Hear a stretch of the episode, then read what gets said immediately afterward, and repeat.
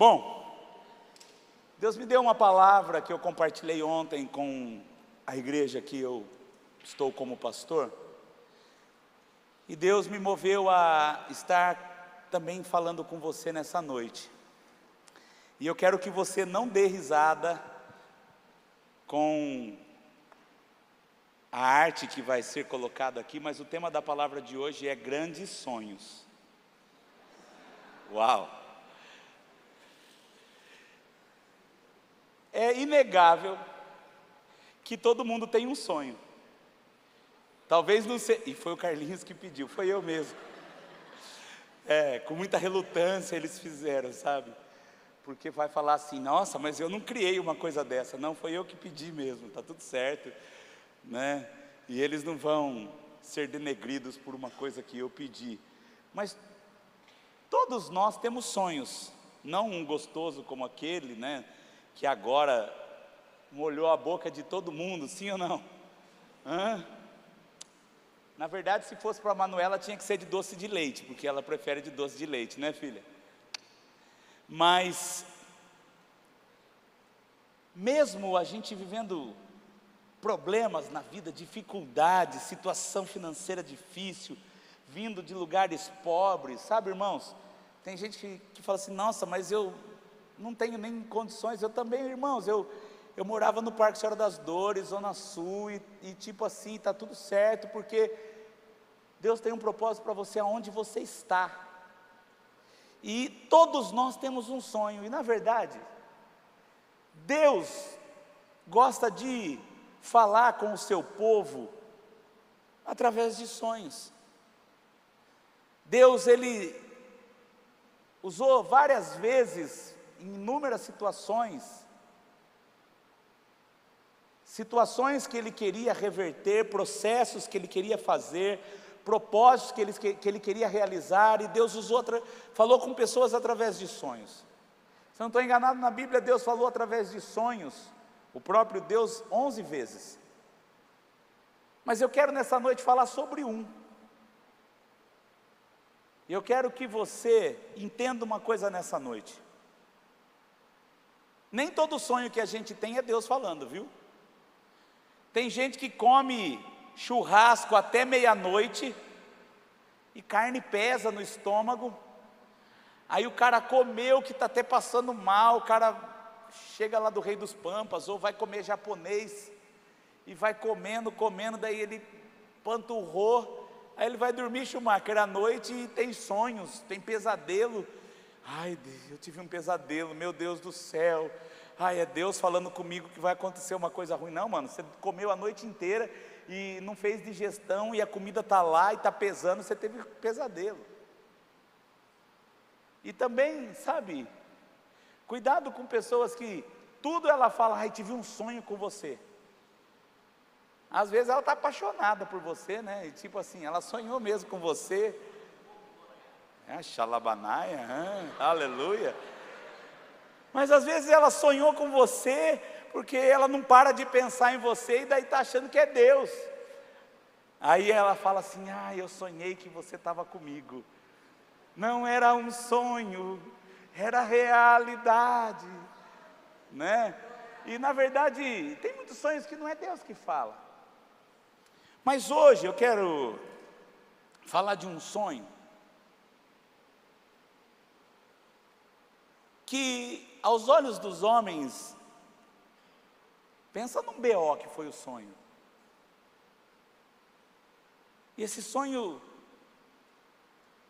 não foi muito legal. Abra sua Bíblia em Gênesis capítulo 37, versículo 5, a partir do versículo 5. O texto diz assim, ó. Fala assim, pastor, espere eu abrir a Bíblia, porque eu não sou tão rápido assim. Está tudo certo, eu espero. Certa vez José teve um sonho. Cutuca a pessoa do seu lado assim, José sonhou. Fala para ela, fala para ela. E quando contou a seus irmãos, eles passaram a odiá-lo ainda mais. Fala assim, os irmãos de José não gostavam muito de José, não. Porque tem muito pastor e pregador que eu já ouvi dizendo assim: nossa, porque José contou o sonho para os seus irmãos, seus irmãos odiaram José. Não, eles já odiavam José antes. Sabe, irmãos, José já, os caras já tinham inveja de José, e eu não sei se porque ele era chato, a Bíblia não fala, ou se porque ele era muito cheio do Espírito Santo, ele era muito certinho, e os irmãos nossa, esse cara é esse meu irmão aqui, nossa, ah, ah, hum, né? Só, mas aqui não tem isso, né? Todos os irmãos aqui são uma bênção, né? Eu posso dizer que eu tenho uma irmã que é uma bênção. Dormindo, então, ela é melhor ainda. Não, irmãos, a minha irmã corre comigo, irmãos. Eu, ó, eu e minha irmã é, é fechado, porque ela é muito de Deus, ela é uma mulher batalhadora e Vanessa, se você estiver assistindo, eu te amo. E você é fera. E continuando o texto, fala: Ouçam o sonho que tive, disse-lhes. Estávamos amarrando os feixes de trigo no campo, quando meu feixe se levantou e ficou em pé, e os seus feixes se ajuntaram ao redor do meu e e se curvaram diante dele. Seus irmãos lhe disseram: Então você vai reinar sobre nós? Quer dizer que você vai governar sobre nós? E odiaram ainda mais por causa do sonho e do que ele tinha dito. Depois teve outro sonho e o contou aos seus irmãos. Tive outro sonho, e desta vez o sol e a lua e onze estrelas se curvaram diante de mim. Quando o contou ao pai e aos irmãos, o pai repreendeu-lhe e disse: Que sonho foi esse que você teve? Será que eu, sua mãe e seus irmãos viremos a nos curvar até o chão diante de você? Assim, seus irmãos tiveram ciúmes dele. O pai, no entanto, refletia naquilo que José tinha falado. Mas sabe o que eu acho interessante? Uma coisa que eu vejo nesse texto é que José acreditou no sonho que ele tinha sonhado. José, quando sonha com aquilo, ele acredita, ele crê que era um sonho que tinha um significado. Mas uma outra coisa que eu noto aqui nesse texto, que tem coisas que nós não precisamos falar para os outros. Seus irmãos não entendiam o plano de Deus para a vida de José. Os seus irmãos não estavam contentes com o propósito de Deus na vida de José. E se nós formos entender, e lá na frente nós vamos entender, que esse sonho que José teve, na verdade, era um sonho que salvaria a vida dos seus pais e dos seus irmãos. Se nós formos entender que Deus levou José ao centro da sua vontade, mesmo aos olhos dos homens, parecendo que cada passo que José dava, ele se distanciava da sua família. Cada passo que José deu nesse sonho, José se tornou escravo. Cada passo que José deu para esse sonho se tornar realidade, ele teve que ser preso. Então, se nós formos olhar pela ótica humana, puxa BO de sonho, irmãos. Então, porque eu sonhei, meus irmãos me vendeu, queria me matar, fui levado para o Egito, no Egito eu fui trabalhar de escravo. Aí lá no Egito, a mulher do cara que eu trabalhava deu em cima de mim, quis me agarrar, eu corri, e ela ainda disse que eu tentei violentá-la.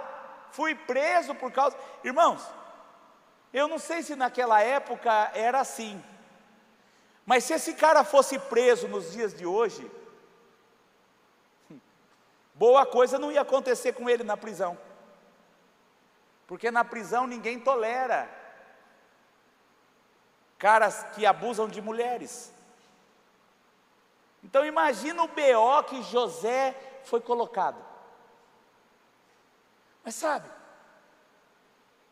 pensa comigo. José estava aqui em Jerusalém. E José foi caminhando em direção ao Egito. Cada passo que ele dava, ele se distanciava da família. Cada passo que ele dava, ele se distanciava dos seus amigos. Cada passo que ele dava, a saudade dos seus pais aumentava. Mas ele nem imaginava que cada passo que ele dava, distanciando da sua família, ele estava dando um passo em direção ao propósito de Deus. Primeira coisa que eu quero que você entenda: os problemas, as dificuldades e as lutas não te afastam dos seus sonhos, na verdade, muitas vezes estão te preparando para você alcançar os seus sonhos. Talvez você está passando por uma luta tremenda por esses dias e você tem questionado o porquê dessa dificuldade que você está passando. Deixa eu dizer algo para você. Talvez as lutas que você está enfrentando são para te levar mais perto do propósito de Deus para a sua vida. Cada passo que José dava em direção ao Egito, mais perto do propósito ele ficava. Aí, José foi preso. Então, além de tudo, ele ainda estava preso, injustamente. Fala para a pessoa do seu lado, mano, até preso. Mas sabe o que eu vou dizer para você? A chave para ele chegar até o rei estava lá dentro da prisão. A chave para ele chegar bem próximo do seu propósito estava preso junto com ele na prisão. Porque aconteceu que o rei ficou com a paciência esgotada com o copeiro e com o padeiro. E mandou os caras presos. Sei lá se o padeiro queimou, é, queimou o pão eu não sei se o copeiro serviu um vinho estragado para o rei, eu só sei de uma coisa: os caras foi preso, Caio. E chegou lá na prisão, fizeram amizade com José. Daqui a pouco, os caras tiveram um sonho. Um sonho meio parecido que em três dias ia acontecer uma coisa com um, em três dias ia acontecer uma coisa com o outro. Irmãos, jovens, deixa eu dizer uma coisa para você. Se fosse a gente, a hora que falasse a palavra sonho, eu saía correndo gritando: Não, não, não, não, não quero saber de sonho, não quero saber de nada. Porque imagina, eh, José teve um sonho e estava preso por causa do sonho, estava escravizado longe da sua família, e daqui a pouco vem dois caras e falam: José, eu tive um sonho. Imagina se fosse. A gente ia falar assim: esquece esse sonho, mano. Faz de conta que você não sonhou. Não conta esse sonho para ninguém. Mas não. José, sabe o que José falou? Conta o sonho porque Deus vai dar interpretação. Aí os caras contaram o sonho para José. Aí, o copeiro, José falou assim: o seu sonho é o seguinte: daqui três dias você vai ser exaltado e o rei vai se alegrar com você e vai honrar a sua vida. Aí o padeiro falou assim: se o rei vai honrar a vida dele, a minha também. Então, ó, o meu sonho é esse: José falou assim: ó, Deus está me dando a revelação do seu sonho, que é assim: ó, daqui três dias você vai morrer. O cara falou assim: por que, que eu fui contar o sonho? E aconteceu. Aconteceu aquilo que José falou. Aí, quando José dá a interpretação para o sonho para o copeiro, que deu certo, porque o outro não ia falar porque estava morto, né? Mas para o copeiro ele falou assim: a hora que você estiver lá junto com o rei, lembra de mim. Fala bem de mim para o rei, para ele tirar eu daqui, porque eu estou preso injustamente, estou longe da minha família, estou longe da minha casa. Aí o copeiro, né, estava todo feliz, falou: Não, pode deixar, José, que assim que eu chegar lá com o rei, eu vou falar: Não, mano, rei, ó, tem um cara top lá na cadeia, porque difícil ter gente top na cadeia, né? Mas imagina, não, eu vou falar que tem um cara top na cadeia, eu vou falar bem de você, deixa comigo, José. E o cara, três dias, como José falou, o cara saiu, o rei exaltou ele, beleza, o tempo passou, o cara esqueceu. Aí está um dia o copeiro lá, acho que experimentando o vinho do rei, arrumando lá as coisas do rei. O rei acordou. Tive um sonho. E eu não sei o que, que significa esse sonho. Chama todos os magos, os sábios, os entendidos. Que eu preciso que esse sonho seja revelado. Só que ninguém conseguiu revelar, ninguém conseguiu entender qual era o sonho. Qual era o sonho, pastor? Pergunta, qual era o sonho? Não era aquele lá não, mas o sonho era assim, ó. Tinha sete vacas gordas e sete vacas magras. E as sete vacas magras comeu as vacas gordas. Aí ele acordou. Aí ele voltou a dormir. Aí o segundo sonho tinha sete espigas gordas, bonitona, e sete espigas mirradas pelo vento leste. E aí a espiga mirrada foi e comeu, engoliu as espigas gordas. E ele acordou.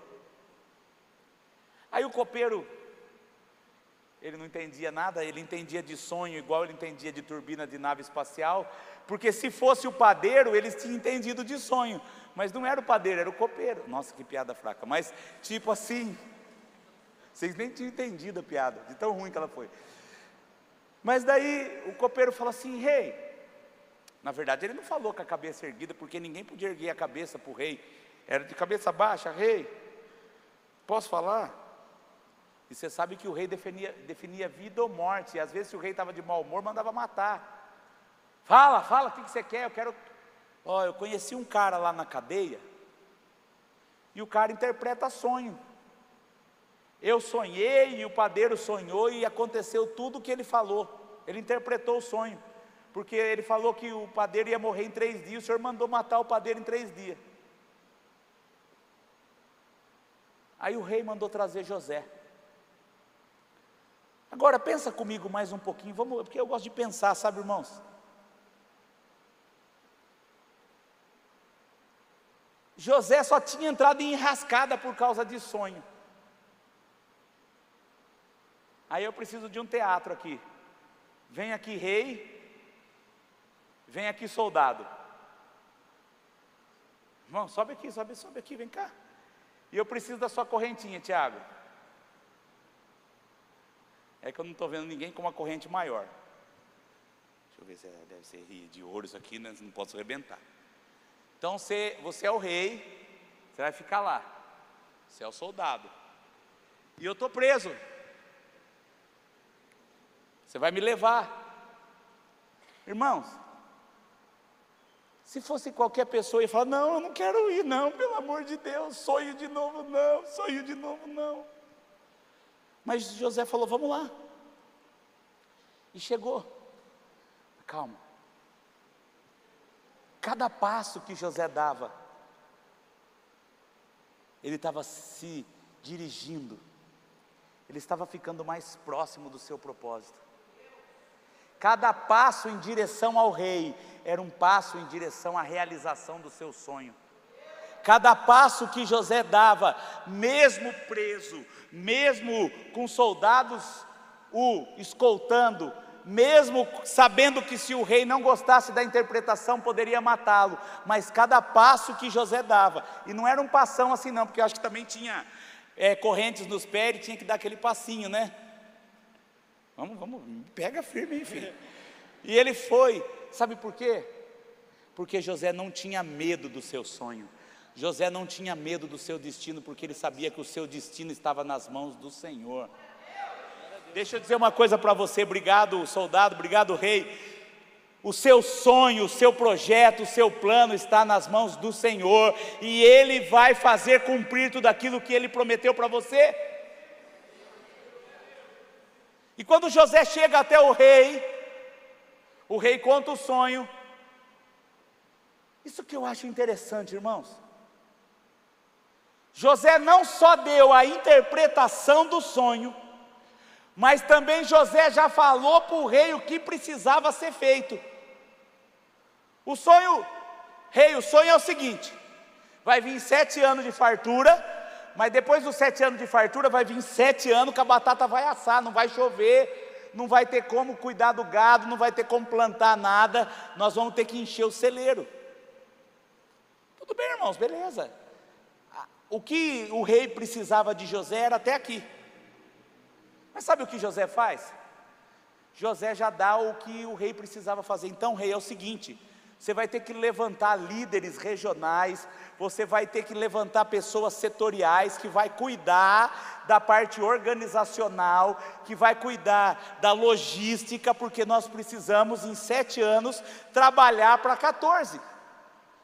Então o que, que você tem que fazer, rei? O senhor vai ter que colocar um líder geral que vai viajar as cidades, que vai viajar as regiões, vai ver toda a plantação e vai organizar a colheita e nós vamos estocar e começar a racionar para que a gente tenha comida durante 14 anos. Aí imagina, irmãos. O cara chegou com a revelação do sonho. E já falou para ele o que precisava fazer, já organizou tudo. O rei olhou para ele e falou assim: Espera aí, eu preciso arrumar alguém por que não você? Por que, que não pode ser você se você já sabe o sonho, se você já sabe a interpretação, se você já sabe o que precisa fazer, então você pode executar o que precisa ser feito. Aí o rei pegou seu anel de selar e falou assim: Ó, José, a partir de hoje no meu reino, só eu vou estar acima de você nas questões do reino, mas nas questões do sonho, você manda. Tudo que você falar é lei, tudo que você fazer eu vou acatar, e você vai fazer, e você vai morar aqui no palácio, você vai ter uma vida boa, e você vai ser o meu governador-chefe, e você vai mandar em todo mundo, só não vai mandar em mim, chegou o propósito. O que parecia ser uma sentença de morte, o que parecia ser um veredito de derrota, Deus de uma vez, porque Deus demora muito tempo para fazer as coisas de repente. Num estalar de dedos, o propósito de José, o sonho de José começou a se tornar realidade. Aí, eu imagino que os primeiros sete anos que foi de fartura, estava tudo certo. Todo mundo lá em Jerusalém, Israel, comendo bem, matando novilho todo dia para oferecer sacrifício e já aproveitava, matava outro para comer. E José trabalhando. José viajando todo o Egito, armazenando. É, eu imagino lá não tinha trator, mas tinha carro de boi, os carros de boi carregando feno para ter comida para o gado, os carros de boi carregando é, água para estocar água nos poços. Aí chegou sete anos de vaca magra, irmãos. Chegou sete anos de fome e teve fome em Israel. Não foi José que trouxe a fome. Não foi José que fez o povo de Israel ser, ser subjugado, não, foi a própria situação, porque existem tempos na nossa vida que, se nós não nos prepararmos, nós vamos ser subjugados. Recebe essa palavra, volte a estudar nessa noite, sabe por quê? Porque senão você vai ser subjugado por pessoas que vão mandar em você. Comece a se preparar para ser o melhor funcionário da onde você trabalha, para você receber promoções esse ano. porque as oportunidades aparecem para quem faz por merecer. José fez por merecer a oportunidade, porque José tinha comunhão com Deus. Aí começou a ter fome lá em Israel, os irmãos de José foram até o Egito. E José descobriu que os seus irmãos estavam no Egito. E a hora que os seus irmãos precisaram de comida, tiveram que se dobrar e daí os seus irmãos voltaram, trouxeram seu pai, todo mundo conhece a história. Aí José leva eles para sua casa, na mesa, e ninguém sabia que era José, o irmão, aquele que foi vendido, aquele que foi escravizado, ninguém sabia. E a hora que estava todo mundo na mesa, todo mundo se curvou perante José e ali o sonho se tornou realidade.